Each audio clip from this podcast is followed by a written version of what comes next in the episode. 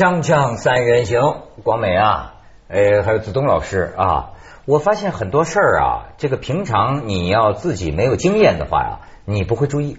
我最近呢，我发现呢，是因为我自己家的亲人在医院的关系啊，我开始对一些啊平常经常见的一些新闻呢，好像变得这个心酸，就我就感这个人呢真是自私的，你知道吗？他你一感同身受啊，这种新闻老实讲天天见。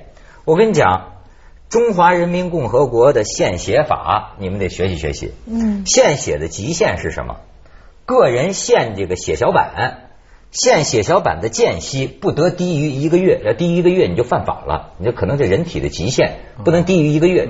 呃，然后呢，献血的间隙不得低于半年，就是你半年献一次，不能再多了。嗯嗯可是呢，我们河北邢台有个叫张继虎的，他是离了婚的，自己有孩子，他的儿子十岁得了这个再生障碍性贫血，那么他没钱。现在很多人知道他的事儿之后就帮助他。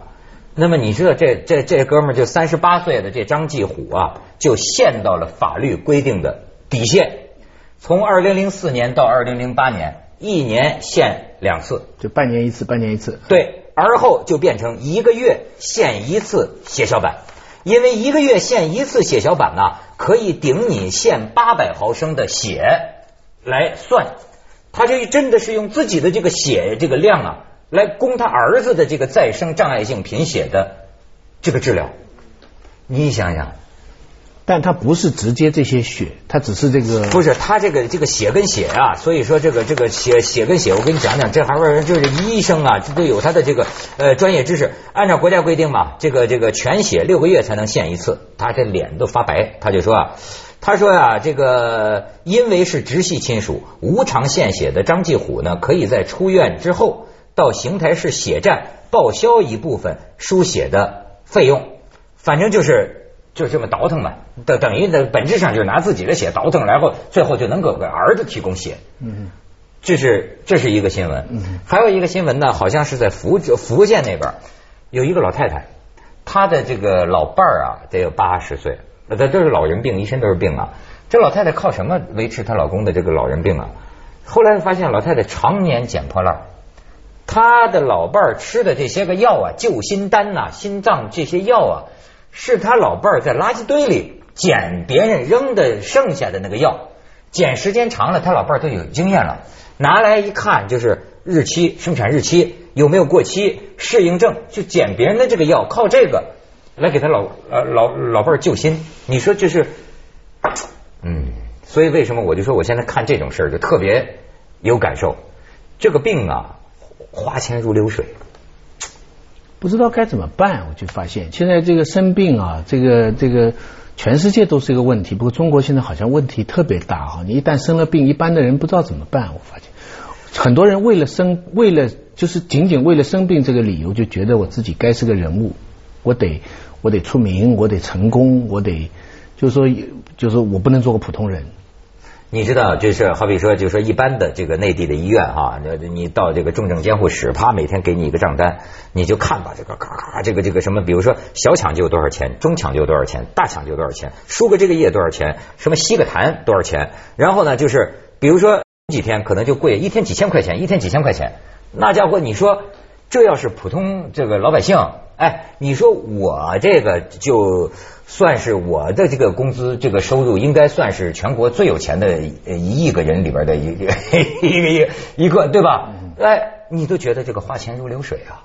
那我就我就在想啊，当然咱也闹不清保险这个是怎么弄的哈，是不是可以报很大一部分？但是我感觉很多人嗯是完全嗯不行的。这个广美你就没体会了，你这个太钱钱钱太多了哈，都是金钱如粪土了是吗？嗯，我觉得最好的方式还是不要生病。所以你话，对对，当然就是说，每个人都是在祷告自己不要生病，但是你能做些什么事情让自己不要生病？我现在恐惧生病，恐惧到我前一段时间，我大概连续两周没有真正的进食，因为那段时间传出太多的这个各种的食品安全的问题，这个那个，就是你想一想，你身边你每天要接触到多少多少多少可能，因为那些东西、这些事儿引起了他绝食啊！我的天哪！就是不是就是害怕，就是我我我不晓得这叫不叫厌食症，就是说你对于食物的那种恐惧的感觉，你就是夹起一筷子的菜，你就心里在想着，靠，这嗯，染色儿的。不是你，你就有各种的联想，你一吃下去你就觉得特别难受。我觉得这可能心理作用也有占了很大。产生心理洁癖。嗯，我觉得这真的是一件太恐怖的事情。所以那段时间我基本上靠维他命，靠很多那种什么补补充补充的东西。就吃吃一段时间之后，又在想这些东西是真的吗？没错，就是害怕这些东西，因为你我相信害怕每个。生病是每个人都害怕的。你就算你有再多的钱，你有再多的再好的医疗设备，没有没有什么东西是可以跟健康交换的。哎呀，富人境界，富人境界一般就是这两种。嗯，以前就是我父亲是医生嘛。嗯，他他啊，你父亲就是医生。哎，我父亲是医生，几十年都是医生，以前做过医院院长。他就说，比较有钱的人的普遍的通病是两种，一种就是对什么东西就觉得食物什么东西都害怕。就觉得会会就不要外面传染什么病啊什么就高度的敏感。第二个呢，查病就一定得查出病来，就他到到处去去查病。你没有到那个境界，从来不查但是真有这样的人，就是他到处要查病，你查你查不出来，他觉得你水平差，查不出来水平差，一定要查到一个地方说，哎，你这个是一个什么病了？他觉得这个医生这个水平高。嗯，那这这这这是一种，这是他认为是这个是富人的。一般的人呢，就是你刚才讲的那种。就是一旦有了病以后，就是感到钱的问题了。但是呢，一般人会这样一个情况，就是我别的地方可能省，一到病的钱我就不算了，我就不管怎么样我就撑上去了。但当然撑到后来也有出现那些情况，是我有我有我的同学跟我说，妈妈住在医院里，几个小孩一起顶，每天几千块。嗯，他说他就是一句很简单，这个道德什么都不管，我们吃不消了。你知道，就是我能想象到啊，我就在你比如说在医院走廊，我能听见旁边大概是一个儿媳妇儿，一个什么跟谁手机打电话，说哎呀，这个家里病倒一个啊，就就是说我昨天晚上都觉得不知道怎么活下去了。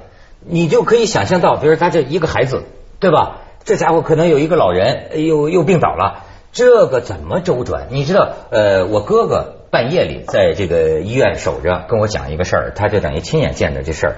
就是嗯，反正后半夜，后半夜轰轰隆隆，这个医院呢就来了二三十号人，结果这帮人到最后被这个值班医生啊骂了一顿。怎么回事呢？就是他先是听一个人就在走廊打手机，说不行了不行了，心跳三十了，心跳三十了。哎，你们来你们来，你们不你们赶快都来，拿着衣服来，就拿着寿衣啊，拿拿拿拿拿拿拿寿拿寿衣来。过了一会儿呢，医生醒过来，值班医生过来了，说你们要干嘛？就他们就要拔管子。你知道吗？值班医生说那怎么能行呢？说说心跳都三十了，这人眼看就不行了。这医生说心跳三十就是不行了吗？他不定是哪儿堵了呢。你你你，这都是我们签字，我们签字。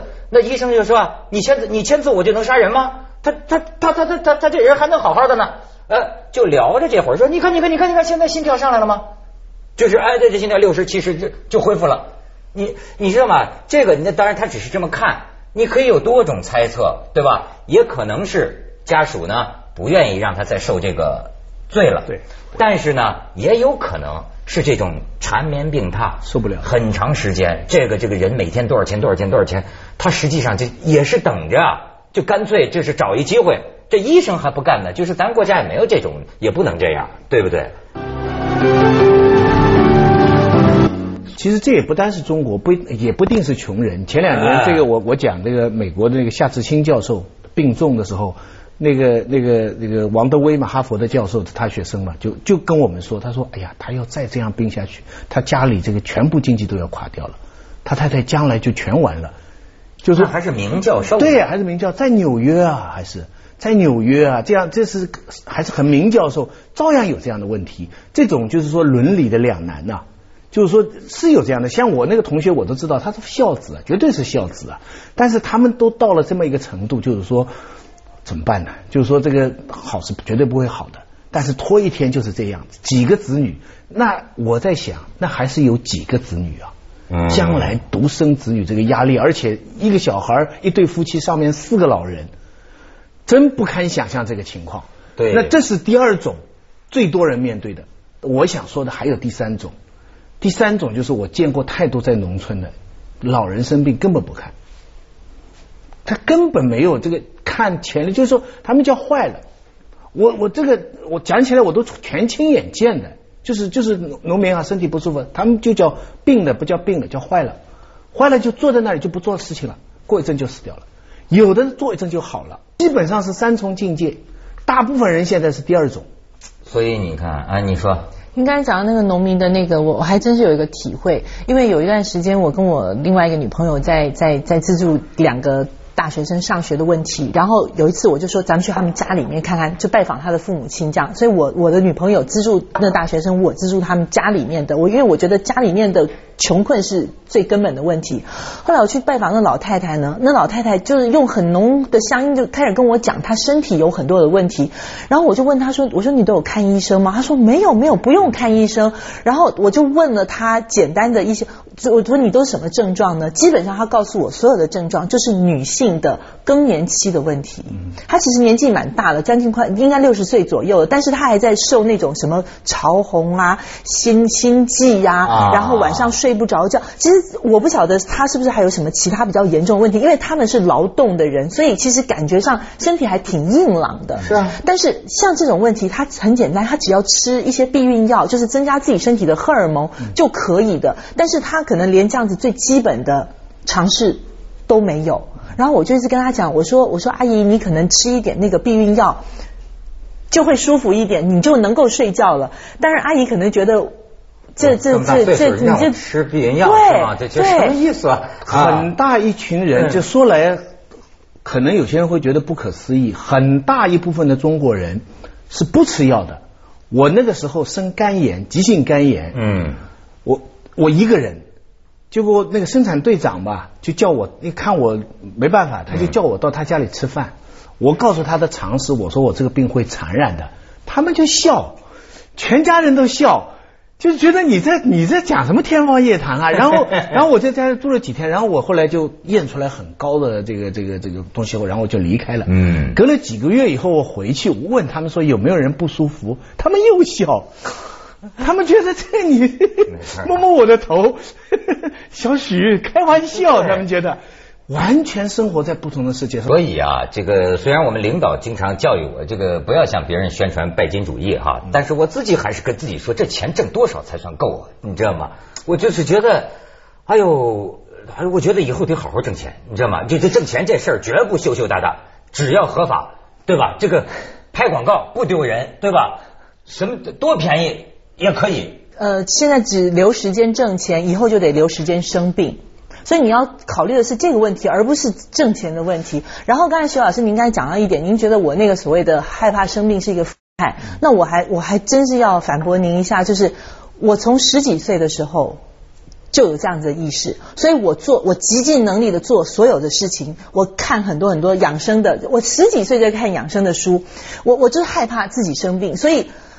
我觉得就是保持自己一个好的状态是非常重要的一件事情。为什么不要生病，并不是害怕花钱。不，我还没有考虑到，因为我那个时候根本不知道原来看病要花这么多钱的事情。一直到我父亲生病，我才知道原来就是抽口痰都得跟你抽个肺积水都要收钱的。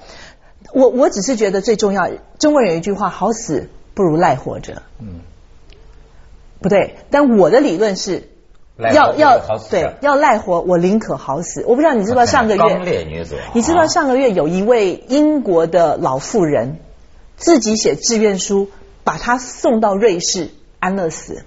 她没有任何的，她没有什么很严重的疾病，她只是觉得我要死的很有尊严，我不想让我自己的身体去影响到我身边的人或者是我的子女，去拖累人家。我那时候就觉得。我我我就在想，如果有一天我万一哪一天他去问，他去问，呸呸呸，对呸呸呸，童言无忌，大风吹起。如果我自己到了那种真的是自己完全没有办法照料自己的情况之下，那我真的选择很有尊严的离开这个世界，而不是在那边他这个还是另一个层次的另一个层次的问题，另一个层次另一个层次的问题。你知道吧？大部分人这个这个一辈子，他也甚至是未必是治死的病啊，你知道吗？嗯这他能能治好啊？但是就是个医疗服务啊，你知道，尤其是中国人说家里人真得了病，那就是砸锅卖铁。对。能治好为什么不治？嗯对吧？甚至是说，呃，要让他最好的医疗条件，凭什么人家就有钱人就能住呃单间啊，就能住单人病房啊，就能请特护啊？你这你你父母亲一生病，医生出来就会问一个问题，就是说，那 A、B、C、D 这些药，那肯定要用的，E、F、G 这些进口的，你们要不要用？那你们现在有两个选择：一用尽可能必须用的药嗯，；B 用尽可能好的药。你几兄弟脸一看，你会贴哪一条嘛？对不对？你你说你你你能下手贴第一条吗？你肯定贴第二条，对不对？那余下来这个就是，所以为什么一个食品一个医药这个作假，老百姓最恨，因为你一点办法都没有。他那个时候说一百块的药跟一千块的药，你不知道它有什么差别，嗯它可能的差别就是一百跟一百零一的差别。但是你你你敢用一百块的药吗？你还是用这这是一份心啊！所以我跟你讲，人就是刚才我划了三个阶级，就是中间这个最纠结。索性到前面了，那就是健康问题了，其他问题不管了。索性到下面了，他也就是健康问题了，嗯他也不看了，他他就顺顺他去了。那老人不能害小孩，农民没有说输医院，那我害死家里人的了，所以他不会呢，就是中间。我一直在想，什么样我们的钱是够了？我有一个理性的标准，什么叫我们赚钱是一个合理的收入？我的理性的标准是两条，第一，呃，多过你必须。就是 more than，就是说多过你必须要的钱。嗯比方说你你一个月必须要一千块，那你有一千五百块，这个叫够。第二，不少于你的同行。我我我觉得人是这样，你你总是，比方说你不会跟我比，但你可能跟马艳丽比，你可能跟王菲比，对不对？你你可能跟呃呃鲁豫比，但你不会跟一个钢铁工人比。总之，一个人就是两个标准，一个是多过你必须，一个是不少于你的同行。因此，对于钱的焦灼，你比方在发达社会，比方欧洲、在美国啊，嗯他们比较不那么焦虑，是因为他们对于每一个行自己做这个事情，他将来能赚多少钱，他们心中早就知道。比方我做律师将来赚多少钱，我做医生赚多少钱，我我教个文科教授多少钱，他们大概都知道。但我现在发现，一碰到两种情况，这个刚才讲的那个两个标准就不管用了。嗯一种就是生病。没够的，我觉得一种就是生病，第第二种呢，我想说的就是房价，就中国特别的情况。没错，就是这个一讲到房子，一般你打工的人，你说你挣的有几百万了，有好房子了，你母亲父亲一生病，你就发现你刚才的感受就是就是你是你知道吗？我现在感觉就是说够没够的。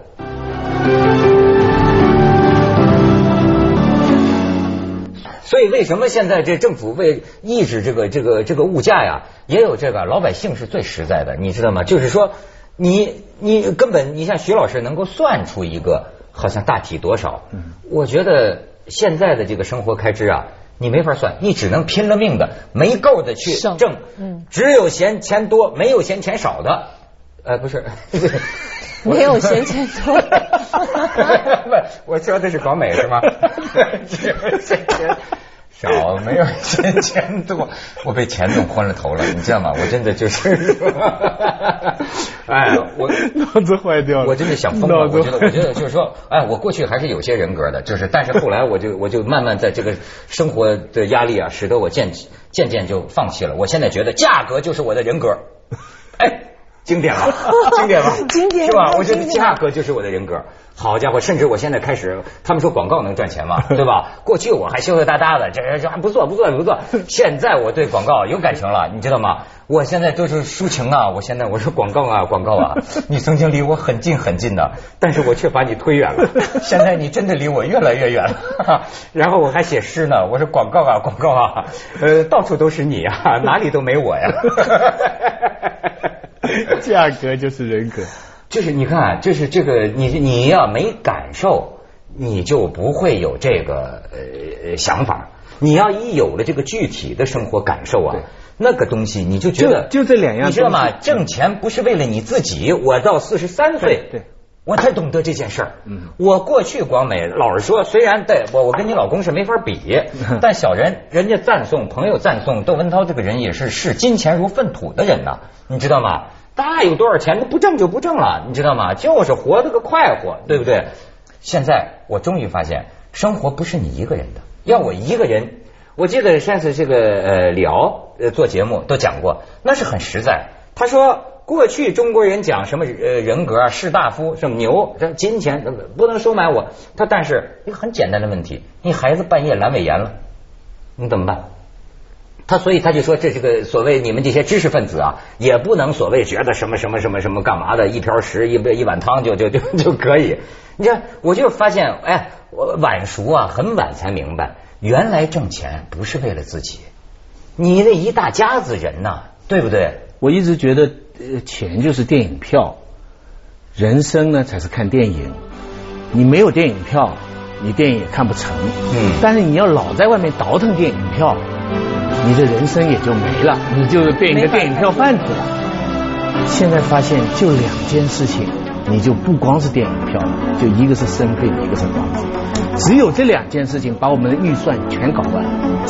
本来你这人生都看得到了，你你就算算我这。接着下来为您播出《珍宝总动员》。呃，威武不屈了啊，富贵不已。嗯啊，我可以靠自己独立。哪儿啊？还是得赢，还是得赢。